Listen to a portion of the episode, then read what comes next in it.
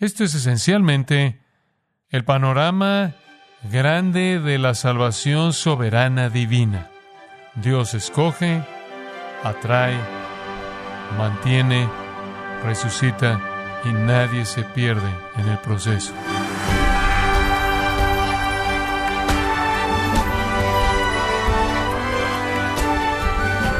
Estamos agradecidos por su tiempo y sintonía en gracia a vosotros con el pastor John MacArthur.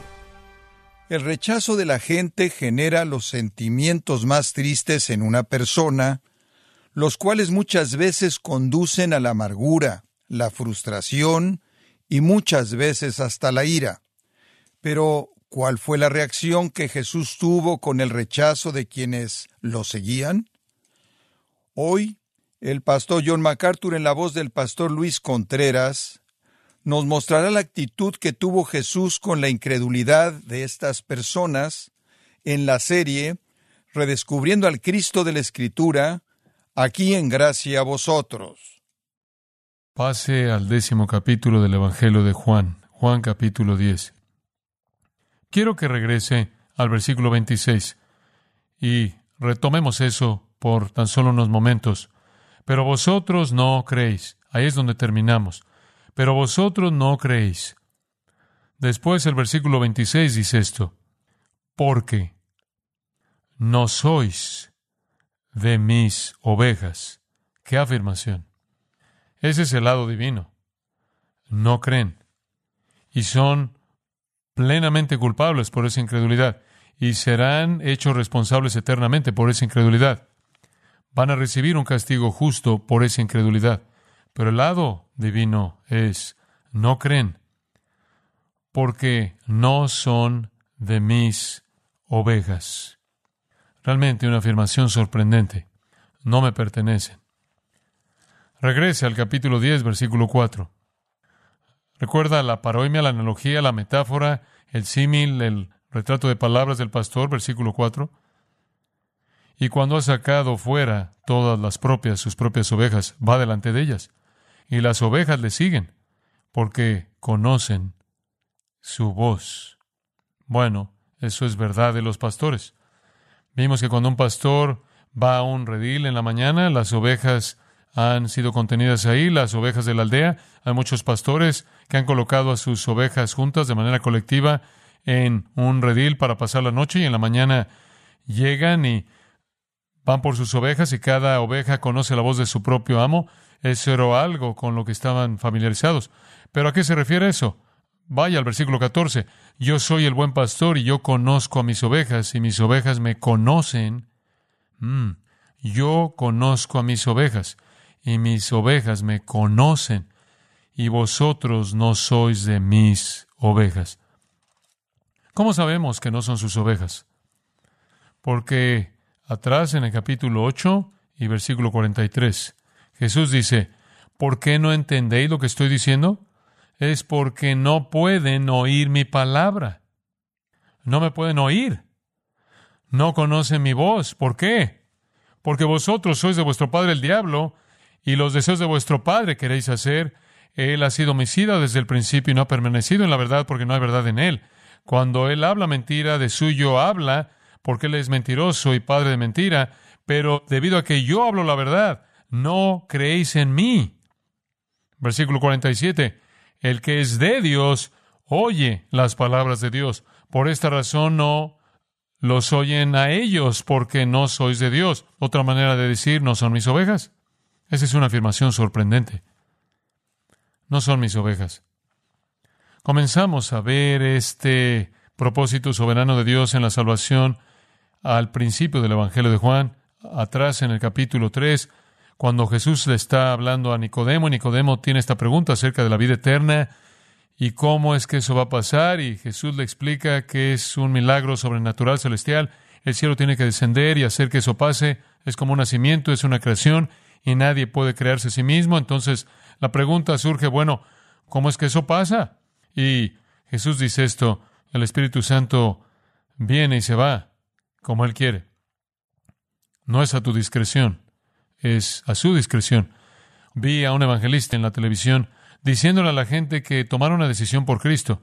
y rogándoles y rogándoles y la música tocando y rogándole constantemente a la gente, eso es algo que un pecador no puede hacer. Un pecador no puede tomar una decisión por Cristo, Cristo tiene que tomar la decisión por el pecador. En Juan 6, y vimos esto, en Juan 6, 37, todo lo que el Padre me da, vendrá a mí.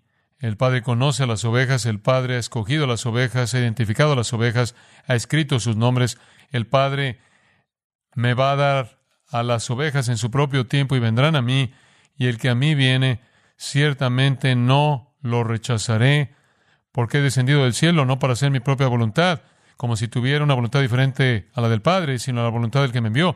Y esta es la voluntad del que me ha enviado, que de todo lo que me ha dado no pierda yo nada, sino que lo resucite en el día postrero. Y ninguno, versículo 44, puede venir a mí si el Padre que me envió no le trajere y yo le resucitaré en el día postrero.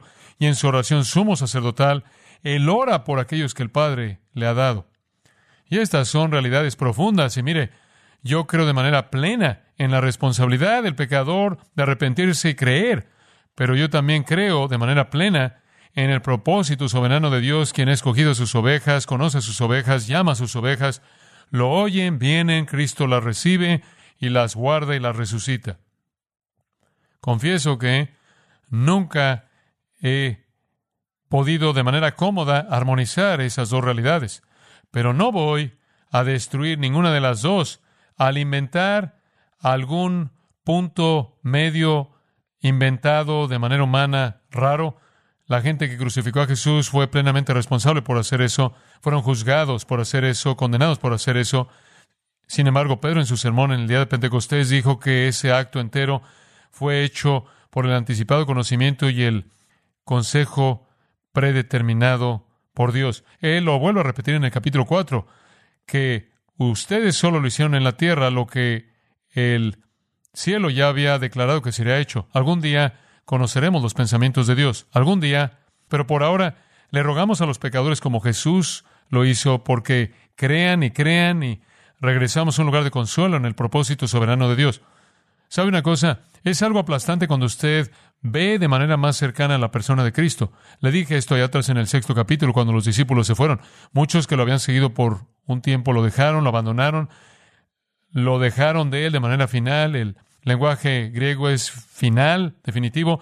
Esto rompió el corazón, aplastó el corazón. ¿Cómo podían dejarlo? Inconcebible para mí. ¿Y a dónde va él para encontrar consuelo cuando los discípulos lo han abandonado? Usted recuerda esto. Él hace esto. Él dice, todo aquel que ha oído y ha sido enseñado por el Padre, viene a mí. Jesús encontró su consuelo ante el rechazo de la gente en los propósitos soberanos de Dios. Y de nuevo, no sé cómo eso opera en conjunto, me parece tener elementos de contradicción, pero Dios no se contradice a sí mismo, esa es una imposibilidad. Entonces, lo atribuyo a mi mente frágil. Versículo 27. Él dice, mis ovejas oyen mi voz, y yo las conozco y me siguen. Y yo les doy vida eterna a ellas, y no perecerán jamás, ni nadie las arrebatará de mi mano. Mi Padre que me las dio es mayor que todos, y nadie las puede arrebatar de la mano de mi Padre.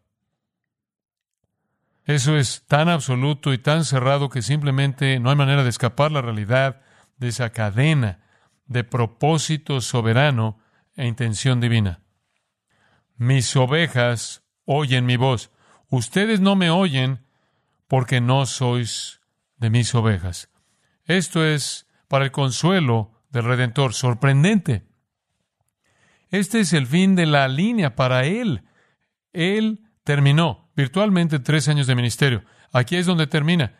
Ustedes hacen lo que hacen por el poder del infierno, no del cielo. Él dice, no creen, no creen, no creen. Van a morir en sus pecados porque no creen. Y después Él retrocede a su propio lugar de consuelo al decir, pero ustedes no son mis ovejas porque mis ovejas oyen mi voz y las conozco y como vimos antes en el capítulo 10 no van a seguir un extraño. Me siguen y les doy vida eterna y esa eterna no perecerán jamás y nadie jamás la sacará de la mano de mi Padre o de la mía. Esto es esencialmente el panorama grande de la salvación soberana divina. Dios escoge, atrae, mantiene, resucita y nadie se pierde en el proceso. Mis ovejas oyen mi voz. Las ovejas verdaderas están prontas a oír la voz del Maestro. Regrese por un momento al versículo 3. Para el pastor, el portero, el hombre que en cierta manera cuidaba al rebaño de noche, y las ovejas oyen su voz y llama a sus ovejas por nombre y las saca. Versículo 4, como leímos, lo siguen. Versículo 5, mas al extraño no seguirán, sino huirán de él, porque no conocen la voz de los extraños. Las ovejas que le pertenecen a Dios nunca van a seguir un extraño, nunca van a seguir un falso maestro, van a seguir la voz de su maestro, de su amo. Aquí es en donde nuestro Señor encontró su consuelo. Si uno es escogido para ser una oveja, si uno está diseñado para ser un regalo de amor del Padre para el Hijo, para amar y servirlo para siempre en la gloria eterna, Él está seguro en esa, escuche, decisión. Él está seguro en esa decisión, la cual se ha cumplido en la historia redentora. La vida eterna es eterna. ¿Se oye esto exagerado? La gente dice, ¿puedes perder tu salvación? ¿Qué tipo de vida es? ¿Vida temporal? ¿Vida temporal? Es vida eterna. Y simplemente en caso de que eso sea confuso, Jesús dice, y no perecerán jamás. Entonces usted tiene lo positivo, les doy vida eterna, y un negativo, y no perecerán jamás. Nunca. Perecer es estar separado de vida eterna a la muerte eterna. Nadie será separado de la vida eterna si la posee. Nadie. Todo lo que el Padre me da vendrá a mí. Todos los que vienen a mí, yo recibo. No rechazo a nadie. Lo resucito a todos para la gloria. Su salvación eterna descansa en el decreto eterno de Dios. Usted vivirá para siempre porque Dios lo escogió usted para vivir para siempre. Usted no perecerá jamás porque Dios diseñó la salvación de esa manera darle a usted una salvación que es eterna, que literalmente va de la mano con una fe que no puede morir. Alguien va a decir, bueno, muy bien, es vida eterna, muy bien, no perecerán jamás, pero alguien podría venir, alguien podría venir y sacudirlos en serio. Nadie los va a arrebatar de mi mano, nadie. Mi Padre, quien me las ha dado. No tengo tiempo para regresar a todo eso. ¿Entiende usted que toda persona salva es un regalo de amor del Padre para el Hijo? Cada una. Y que la razón por la que usted es un creyente es porque Dios lo escogió a usted desde antes de la fundación del mundo. Escribió su nombre en un libro para que fuera usted un regalo de amor para su Hijo. Una parte de la novia que el Padre buscó en este mundo para redimir y darle a su Hijo, para llevarlo a la gloria para una boda y una fiesta de boda y una ciudad de novia para vivir para siempre, para honrar y glorificar al novio. La totalidad de la historia redentora es Dios reuniendo una novia para su hijo. Mi padre, que me las dio, es mayor que todos. ¿Quién las va a arrebatar? ¿Quién va a ser? No hay nadie más grande que Dios, nadie. Entonces nadie puede arrebatarlas de la mano del Padre. Mi mano, en el versículo 28, se vuelve la mano de mi Padre, en el versículo 29. Si cuestionas mi capacidad de sostener a mis ovejas, entonces cuestionas la capacidad de mi padre de sostener a sus ovejas. La violencia profana puede clavar mis manos a una cruz, la espada va a matar al pastor, pero nadie puede superar la inteligencia, ni sorprender, ni conquistar a mi Padre. Y entonces nada puede afectar la seguridad de las ovejas. En Juan 17, Jesús ora que mientras que Él pasa por los horrores de la separación de Dios, que el Padre guarde a las ovejas, guárdalas, dice Él. No hay pasaje más fuerte en la palabra de Dios que garantiza la seguridad absoluta de todo hijo de Dios verdadero. Si en cierta manera lo extendemos un poco, estamos seguros porque somos escogidos por Dios para su rebaño. Somos las ovejas de Dios. Cristo es nuestro pastor y su deber consiste en recibirnos, cuidar de nosotros, protegernos, alimentarnos y sugerir que Él no puede cumplir eso es blasfemar al buen pastor y blasfemar al pastor definitivo, quien es Dios mismo, porque hacen esto juntos. Estamos seguros porque seguimos a Cristo. No hay excepciones. No seguimos extraños. Cuando usted ve a alguien quien ha estado por un tiempo y después desaparecen, es 1 Juan 2.19. Salieron de nosotros porque no eran de nosotros. Si hubieran sido de nosotros, habrían continuado con nosotros. Pero salieron de nosotros para que se manifestase que nunca fueron de nosotros. ¿Estamos seguros? Porque se nos ha dado vida eterna. Decir que tiene un fin es una contradicción de términos y hace que sea absurda la promesa. ¿Estamos seguros? Porque la vida eterna es dada. Es dada. Yo doy vida eterna. No nos la ganamos, no la podemos perder. No hicimos nada para recibirla, no podemos hacer nada para perderla.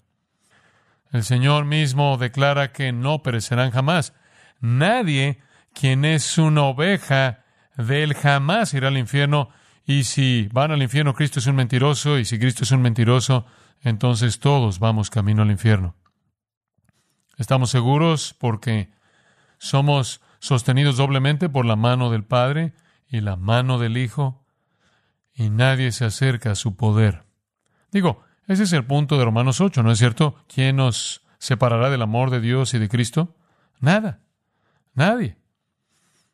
Cristo y Dios nos sostienen juntos. Si un alma que pertenece a Cristo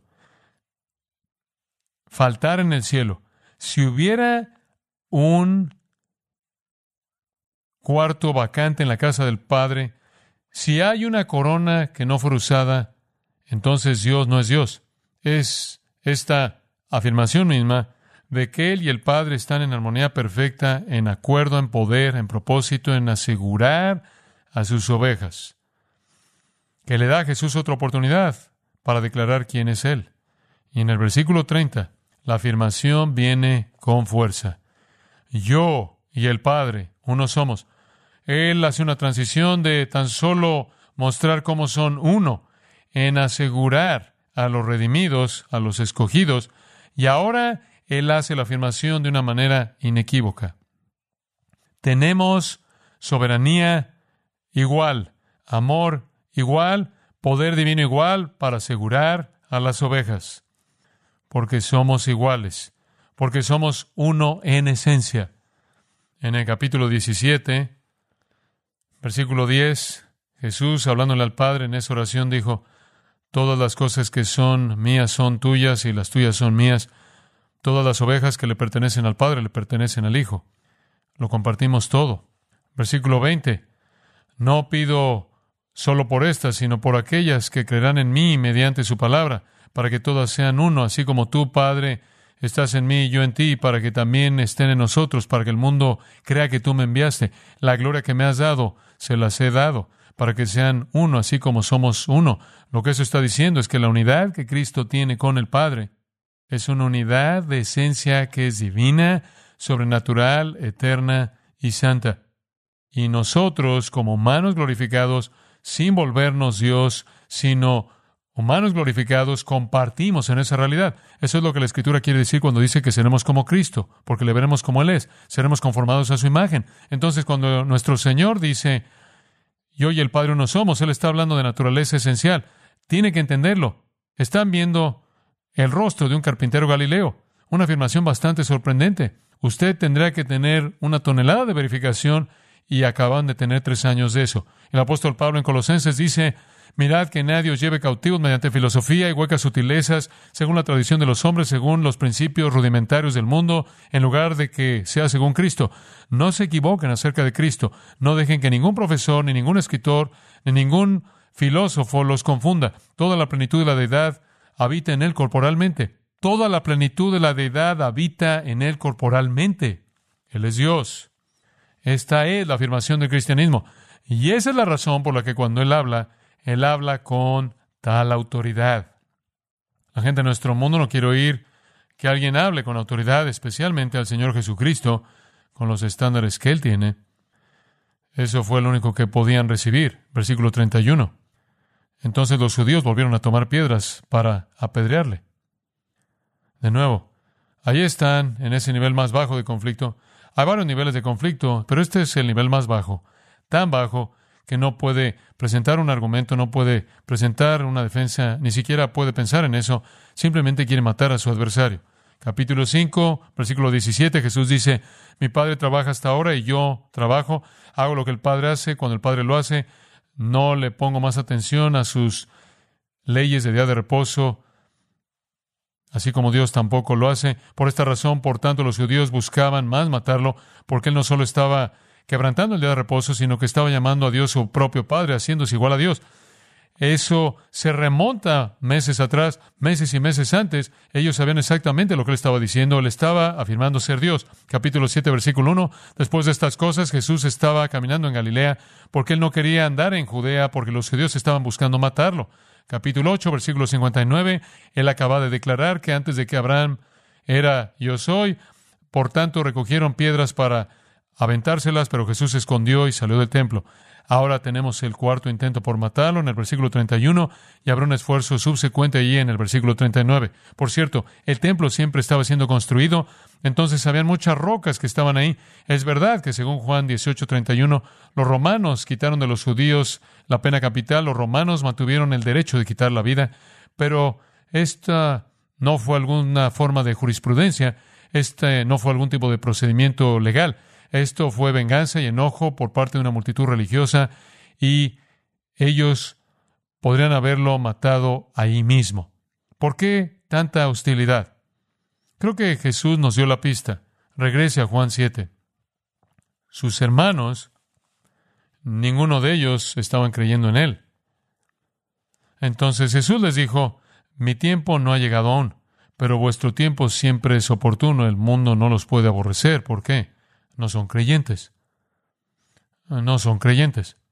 Esto habría sido verdad de los discípulos también, que creyeron, pero realmente no los había confrontado en la predicación, pero son parte de esto. Él le dice a sus hermanos incrédulos, pero me aborrece a mí, ¿por qué?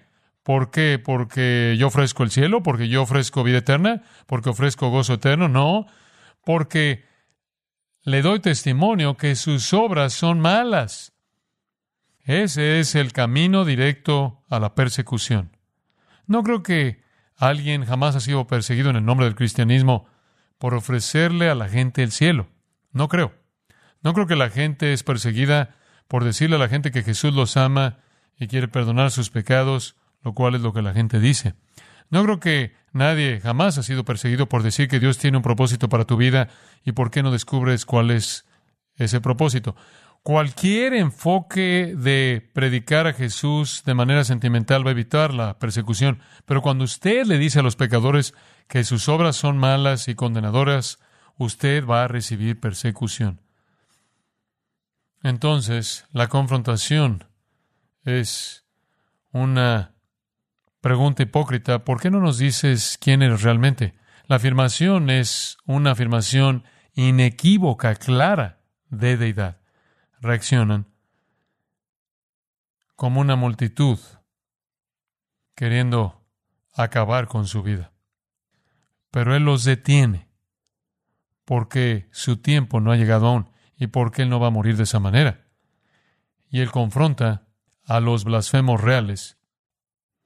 Señor, te agradecemos porque nos has escogido para ser tus ovejas. Nos has llamado por nombre nos has capacitado por el Espíritu Santo para oír tu voz y seguirte y nunca seguir un extraño. Te agradecemos porque nos proteges, nos aseguras, nos llevas a los gozos florecientes del reino eterno. Te agradecemos porque todo esto es posible, porque el pastor entregó su vida por las ovejas. El buen pastor entregó su vida por las ovejas. Te agradecemos por la muerte de Cristo, te agradecemos por las realidades sorprendentes que nos pertenecen para siempre debido a su sacrificio y debido a tu decisión eterna. Llena nuestros corazones de gratitud, gratitud que se traduce en pureza de pensamiento, mente, acción, para honrar al que nos ha concedido tanta gracia. ¿Cómo podríamos ser ingratos? ¿Cómo podríamos entretener el pecado frente a esto? La gracia del Señor Jesucristo y el amor de Dios y la comunión del Espíritu Santo sea con todos vosotros. Amén.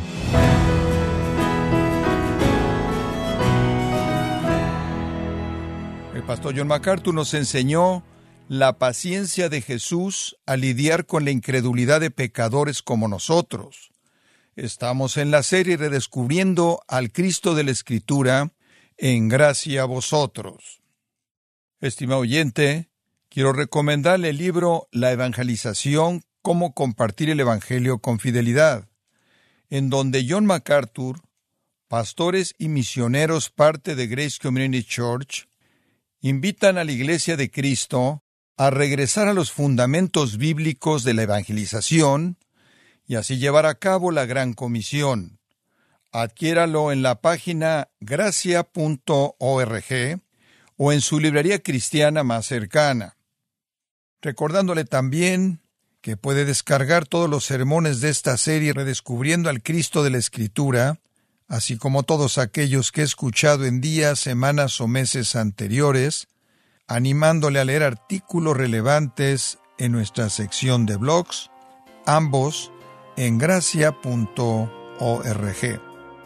Si tiene alguna pregunta o desea conocer más de nuestro ministerio, como son todos los libros del pastor John MacArthur en español o los sermones en CD que también usted puede adquirir, escríbanos y por favor mencione la estación de radio por medio de la cual usted nos escucha en gracia a vosotros. Es importante conocer no solo el país y ciudad de donde usted nos escucha, sino también la radio. Para quienes contactan nuestro ministerio por primera vez, pueden solicitar una copia del mensaje de promoción sin costo alguno, un mensaje por oyente únicamente. Si usted vive en los Estados Unidos o Puerto Rico, escríbanos a Gracia Vosotros, P.O. Box 4000, Panorama City, California, 91412. O puede escribirnos a través del siguiente correo electrónico radio arroba Queremos agradecerle su tiempo y sintonía en nombre de John MacArthur y del personal de este organismo e invitarle para que nos acompañe en la próxima edición y así juntos continuar desatando la verdad de Dios un versículo a la vez, en gracia a vosotros.